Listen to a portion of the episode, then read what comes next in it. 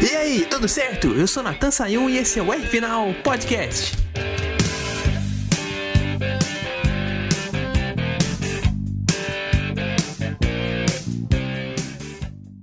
Não falta fanbase, né, para essa pergunta. Tem gente que gosta de circuitos rápidos com a prova de 500 milhas tem gente que gosta de circuitos curtos com corridas de 500 voltas de duração. Hum. Já vou lançar a pergunta aqui para você do portal High Speed. Responde aí, qual o seu tipo de corrida favorito? Um circuito longo com 500 milhas ou uma pista curta com 500 voltas de, de duração? No meu caso, eu vou falar o seguinte: vou defender o meu ponto que eu prefiro uma corrida de 500 milhas num circuito longo, hum. por pura e simplesmente ter a variação da corrida muito dinâmica, muito frenética. Então, assim, você tem muita troca de liderança. A corrida com a média de velocidade alta, tanto na Indy quanto na NASCAR, eles chegam facilmente a 330 km por hora, de média, e às vezes chegam até a ultrapassar isso. Então, é, para mim não tem coisa melhor. E também tem outro fator, né? Que a decisão da prova é na, são nas voltas finais. Nesse tipo de velocidade, né? Assim, a gente tem um tipo de velocidade, um tipo de corrida frenética que só decide no finalzinho.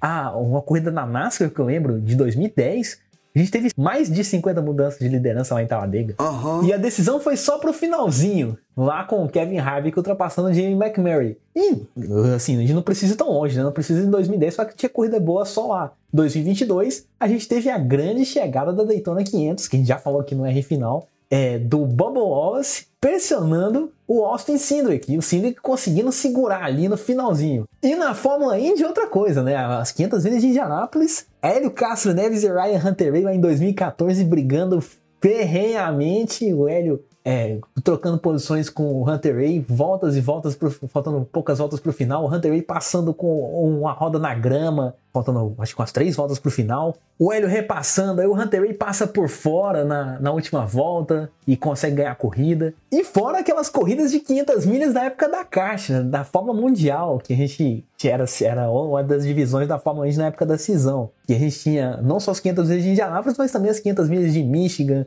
as 500 milhas da Califórnia também, que fechava a temporada.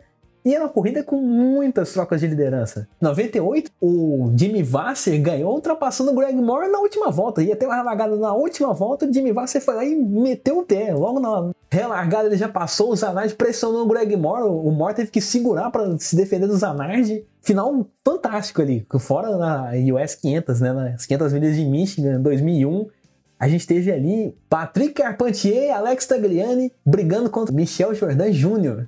nas voltas finais. E o Carpentier vencendo ali por meio carro em cima do Tagliani. Enfim, é sensacional e continua sensacional. Uma pena nisso tudo é que Fontana vai virar um circuito curto, né? Já é um projeto desde 2020, é, de outubro de 2020, do circuito californiano, deixando de ser um circuito de 4 km, que são duas milhas de extensão, e ser um oval ali de meia milha, que são 800 metros na conversão de milhas por quilômetro. E isso para mim fica muito triste. Eu sei a importância que um circuito curto tem. A gente tem ali corridas com toques, umas rodadinhas, acidentes, sim. Ah, tem a negociação com o tráfego que os pilotos têm, né? Os pilotos que estão na frente pegam o tráfego dos pilotos que estão uma volta atrás muito rápido. Então é uma negociação bem interessante de ver eles brigando pela liderança, também brigando com o tráfego. Mas entre uma e outra, eu prefiro assistir uma corrida de 500 milhas do que uma de 500 voltas. Exatamente por causa desse dinamismo, dessa intensidade de, de corrida. Mas o ano tá quase acabando aqui, eu tenho que dar um meu espaço. Não posso dar só a minha opinião, eu tenho que dar um espaço para quem não ficou sumido na semana passada, na verdade, né? Nosso engenheiro tem que dar a opinião dele também. Não estava aqui na semana passada, a gente tem que colocar nos podcasts o máximo possível até o ano acabar, poxa. Vamos então descobrir com ele, na verdade, qual que é o tipo de corrida mais emocionante na opinião dele. Uma corrida de 500 milhas no circuito longo ou uma corrida de 500 voltas no circuito curto. Chega aí, Ricardo Arcuri!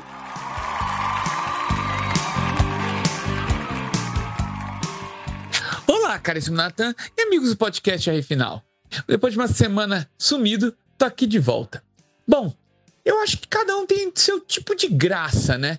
Por exemplo, um oval 500 milhas, aí eu vou me lembrar sempre 500 milhas de Anápolis com a Indy.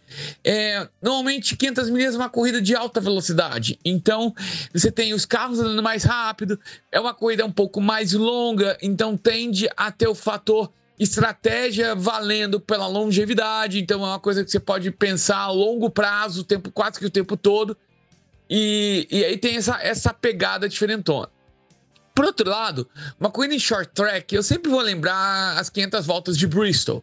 circuito do qual eu particularmente sou muito fã. Em Bristol, inclusive, eu pude sentir isso na pele trabalhando com o pessoal na, da U-Race BR, na, na, na, Cup Virtual, lá da Virtual Challenge esse ano, do qual trabalhei com, ele na parte, com eles na parte de, de estratégias, spotter e tudo mais. Você tem uma corrida onde são 500 voltas, então ela é um pouco mais curta, são 250 milhas. Mas não significa que não tem emoção. O Bristol, por exemplo, permite você ter lado a lado. E, e, e, tem a parte também de estratégia, porque você tem que cuidar dos pneus num circuito que destrói pneus.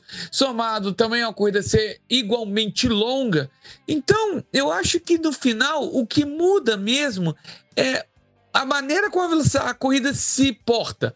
Se por um lado você tem velocidades extremas, né? Porque você tem que percorrer tem 500 milhas num período rápido. Por outro lado, você tem uma velocidade um pouco mais lenta, mas com a mesma pegada de disputas intensas do começo ao fim. E todas essas corridas tendem a ter sua decisão de verdade lá para o fim, lá nas últimas voltas. Vamos sempre levar o exemplo do, do Elin ganhando em 2021, com apenas uma ultrapassagem apenas na penúltima volta.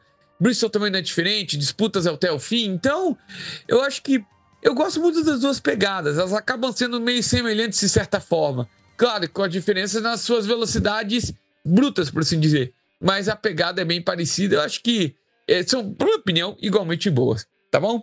É isso aí, Natan. Um grande abraço, uma boa semana a todos.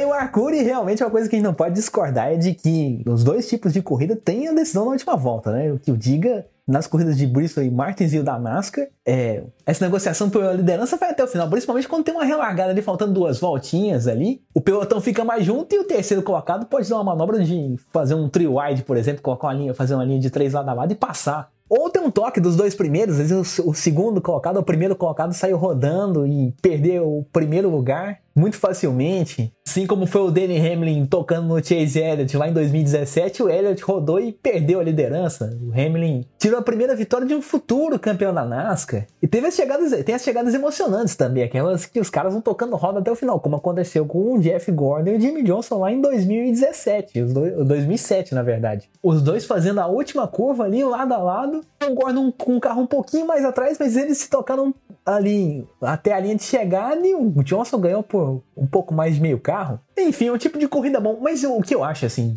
ainda defendendo o ponto do circuito longo, eu acho que num circuito longo você tem a oportunidade de sair mais da caixinha do que num circuito curto. Claro, você tem a negociação com o tráfego, que você pode negociar diferente do seu adversário, mas você tem muita freada entre as retas. Tem uma reta curta, aí uma freadinha. Outra reta curta e outra freadinha. No circuito longo, você tem pé embaixo quase o tempo todo nos circuitos médios. Alguns você tem que dar uma freadinha ali só para administrar a velocidade. E no circuito de super speedway, você tá com o pé embaixo o tempo todo. Então, assim, as, medidas, as mexidas são mais frenéticas e você é, a, acaba utilizando a máxima do automobilismo, né? Você acaba utilizando o máximo da velocidade e o máximo da sua capacidade da pilotagem. Para fazer isso no circuito curto, você tem que administrar muito bem, você fica trancado ali atrás do piloto da frente algumas voltas, você tem que desenhar a ultrapassagem, demora muito, e aí isso te deixa meio que num engarrafamento de luxo, como se você tivesse um engarrafamento da cidade de verdade, né? Você estando atrás de um carro, esperando ali uma brecha para ultrapassar. Não vou dizer que não é emocionante, porque é, tem o seu lado bom, né? Tem pilotos que têm uma habilidade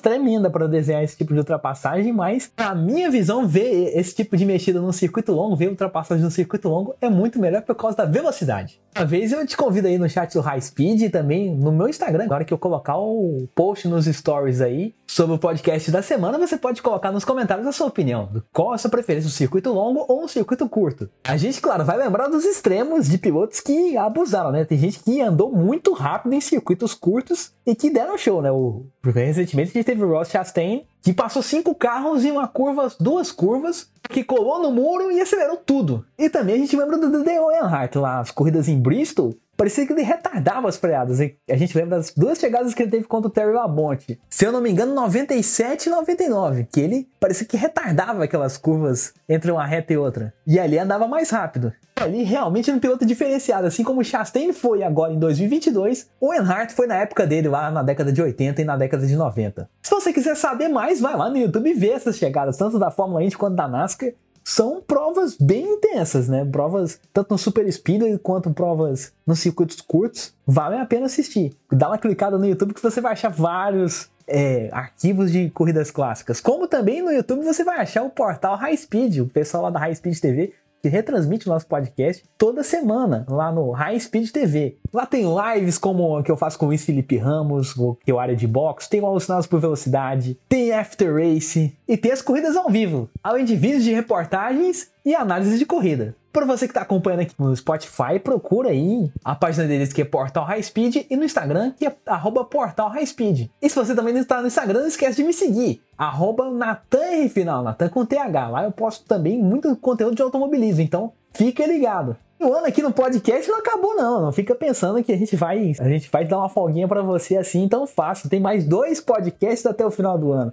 Se Deus quiser, semana que vem está aí para falar do assunto bem importante, as despedidas de 2022. Qual piloto que saiu das categorias disputa por cima e qual piloto que saiu meio apagado assim? A gente vai discutir tudo isso na semana que vem. Por hoje, até a próxima e um grande abraço!